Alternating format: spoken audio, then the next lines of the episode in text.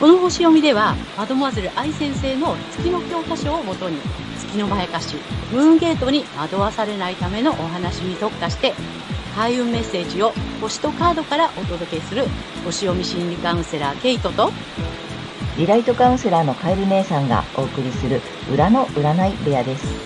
月星座の注意ポイントもお伝えしていますので、太陽星座と合わせてご覧ください。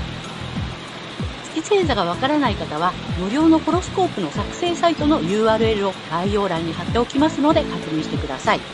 月星座のムーンゲートについては12星座別に詳しく解説している動画がございますので、ぜひそちらもご覧ください。ゲートとカエル姉さんの裏の占い部屋へようこそ。ようこそ。皆様こんにちは。お元気ですか？はい、えー、今日は9月28日、お羊座の満月の星読みとカードリーディングをお送りいたします。まずはね、ケイちゃんに星の動向をお願いします。はい。はい、えー、今回の満月は、お羊座の6度、えー、12ハウスで起こります。えー、見えない敵、一心上の自由の制限、あとは秘密とか隠されている問題などを表す12ハウスにあって、えー、光と闇、えー、引用原理、相対性などがキーワードとなっています。で、大まかな原理としての光と闇に気がつくという意味合いのある度数なので、え私たち国民の意識は隠されている問題など、え12ハウスの事象に対して、え気づいていくことになりそうです。えーまあ、その、12ハウス、魚座にね、関係の深い、あの、薬とかね、宗教に関することかもしれないかなと思います。はい。ただですね、これ、インターセプトとか、インターセプテッドサインといって、この12ハウスのエリアの中に、お羊座がすっぽりとね、こう、収まってしまっている状態なので、お羊座の気づきよりも、12ハウスの秘密の方が強く、えー、気づくにはちょっと時間がかかるような印象です。ですが、えー、逆行中の冥王星が、えー、10ハウスの意味する政府、国会、与党などの破壊と再生を、えー、見直ししつつ、穏やかに推し進めていきそう。えーまたこの間は株式とかですね、えー、証券取引、登記などに関しては大きな変化があるかもしれません。えー、アセンダントはお牛座で、ライジングプラネットは喫星の、えー、木星です。また、オーブ、まあ、オーブっていうのは角度の許容範囲のことなんですけども、このオーブを広めに取れば、今回も海と別名、船の方というのが形成されていますので、社会のムードは割と明るめではないかと思います。一方で、え個人的には潜在意識の深いところに隠されていた情緒的な問題が現れやすいでしょう。また、お金や恋愛に関することで、えこんなはずじゃなかったのに、と感じるようなことがあるかもしれません。怒りを出さないことや、ノーと言えないことが解決を遅らせて、さらに月にとらわれると、克服する目標や努力するテーマにこだわって疲れてしまったり、自己嫌悪に陥ってしまうかもしれません。えー、要注意です。えー、月に騙されないために、え、まあ、深い部分の傷に向き合って癒していくタイミングになるかなと思います。そして今回の満月は3月のお羊座の新月の回収ポイントになります。3月、不安を感じながら、えーね、自分の能力を使って新しいスタートを切ってきて、まあ、約半年ですね。え、現在の状況を一旦結果として受け入れていきます。えー、私たちはお羊座の季節に不安を感じながらもスタートを切ってここまで来ました。え、獅子座の季節には新しいコンセプトなどを打ち出していくという、え、自己表現をして、乙女座の季節に調整を図り、社会に対応し得る、え、個人性を完成させて、天秤座の季節になり、いよいよ社会性を発揮してバランスをとって人との調和を図っていくというフェーズに入ってきました。で、前回の新月で実際的な場での安定した実行力や実務能力を発揮していくことなど、個人性を完成させて、今回は義務、働き方や健康のエリアにある太陽に、えー、安心したい保守的な心と、新しく生み出したい心、創造性ですよね。クリエイティビティのバランスをとっていくっていうことを促されそうです。はい。大まかな流れはこんな感じです。はい、ありがとうございます。ありがとうございます。おなるほど、あれだよね。あの、3月スタートだからね、うん、そう、そうです。ちょうど半年ってことか。うん。おー。うん。いや、あれだよね。なんか同じ回収ポイントがこう来るんだよ。これからどんどんね。そうです、そうです。ね、3月からスタートしてて、それの最初、うん、まあ最初の3月のやつの今、1回目の回収が来てんだよね。そうです、そうです。その後、どんどんどんどんその前回の、まあ2月、3月が4、5、6ってずっとずっと回収回収っていうのが、このあと半年で起こるんだよね。そうなの。3月の新月、えー、4月の新月っていうのがね、うん、だんだんだんだんこの秋の季節になってきて、回収していく、満月を迎えていくっていう感じ。そうこれ面白いよね。面白いね。そう。あのさ、新月の、まあ、満月もそうだけど、順番にちゃんとこう来てるんだよね。そうなの。順番に来てます。それで回収ポイントが半年後にちゃんとこう来て、うん、だから見直しというかさ、本当にどうだったかな、みたいなね。そう。で、一旦受け取って、またね、そこから、みたいなね。そう。まあ、本当後半戦に入りましたって感じだね、星はね。そうなの。うん、うん。で、乙女座って、えっと、ハウスで言ったら、ロックハウスの対応になっているので、うん、ホロスコープの、えっとね、円のね、あの、下から半分をやってきましたって感じ。で、いよいよ上半分の7ハウスっていうかね、えいよいよ社会に関わっていくよ。社会的な人格を今度は育てていくよっていうね。そうですね。えっと、自分の宿題終わらせて、そ、なんて、今度は外側っていうかね、そうそう。社会とかさ、うん、ってことだよね。個人の自分と向き合った後、うん、えー、社会とどうしていくみたいなフェーズにも入ったってことか。そうです。ああ、面白いね、本当に。面白いね。ねうん。あとなんか短短期的っていうか、まあ、今回としては結構あれよね、うん、なんか社会とか政治とか金融とかなんか賑やかそうだね。うん、そうだね。うん。なんかいろいろとね、出てきそうな感じ。ででもなんか割と明るめな感じで進みそうだし、まあカイトもあるしみたいな感じだから、うん、そんなに大きな問題で大変だみたいなことにはならなそうだけど、なんかね、大きな変動とか、まあ大きな変化とか大きななんか気づきみたいなのはありそうな感じだね。そうだね。うんうん。うんうん。あ、もう本当いよいよ 星読み的には、えー、なんだ、なんそれ、1年の家で、うちでさ、6月ぐらいになったら、まあ、もういよいよ、あと半分ですとかいうのが、うん、ここで来てるって感じだよね。そうです、そうです。星読み的には、えー、後半戦に入りましたよ。そうですね。下半期がね、みたいな。そうだね、下半期に入りました。ということで、じゃあ、各星座の下半期を見ていきたいと思います。はい。はい。はい。では、今回の満月が天秤座さんにとってどんな満月なのかっていうことでお伝えしていきたいと思います。はい。天秤座さんが安心したい保守的な心と新しく生み出し対心、まあ、創造性、クリエイティビティですね、のバランスをとっていくことを促されるエリアは、自己、自我、容姿、個性、自分らしさなどをキーワードとする自分自身の領域です。えー、人を通じて自分を知る。まあ、人との調和を重視する天秤座さんですが、えー、調和を乱したくないと自分のことを抑えてはいませんか？えあなたが個性を発揮したり、自分らしくいることで調和が生まれるんだということをこの時期は特に自覚してみてください。はい。そしてこの時期のラッキーアクションですが、発展のキーワードは、洗練、物質的な満足感、え上品、え経済活動などになります。えこれは実はあの8月の獅子座の新月と同じメッセージになります。え血縁関係やパートナーとの深いつながりにおいて、えセンスを発揮して、洗練されたバランスの良い関係性を築く。あるいは保つという意識を持つことをもう一度見直ししてみてください。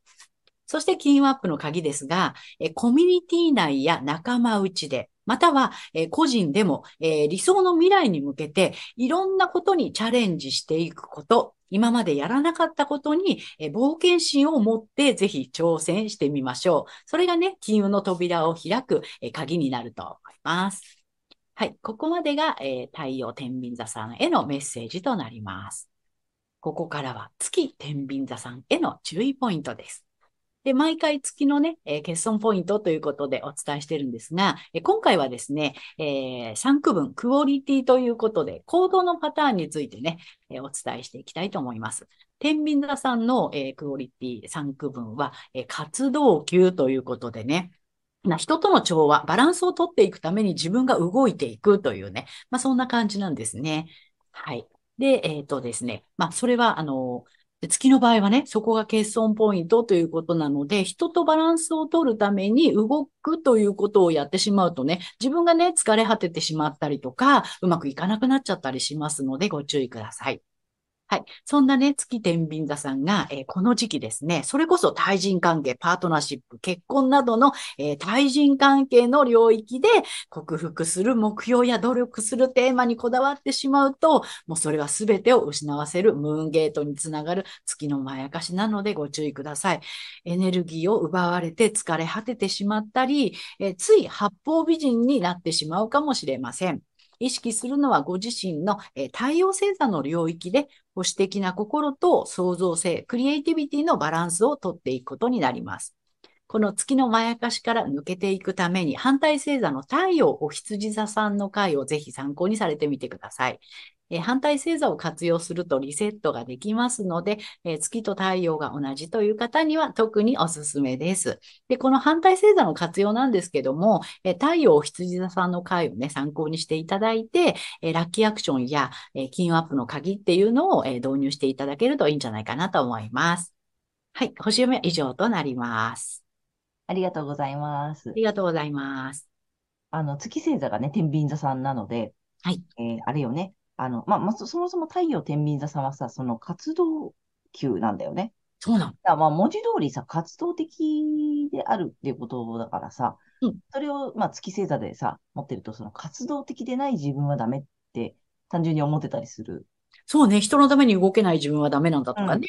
でね。で、まあ、特に天秤座で、月天秤座だとさ、で、あの、何、そのね、人との調和のためとかさ、人と仲良くなるためとかさ、あと、あの人とあの人も仲良くさせなきゃとかね。そうそうそう。で、それのためにこう動いちゃうと、あの、さっきも言った通り、うん、まあ、自分が疲れちゃうとかね、うん。経しちゃうよっていうことで。で、まあ、太陽星座がそもそもさ、不動級っていう方もいらっしゃるかもしれないからさ、そうなんです。動かない方がうまくいくのに、うん。月にやられてるとさ、その動いた方がいいんだろう。うん。ってことになっちゃうってことよね。そうなの。ね。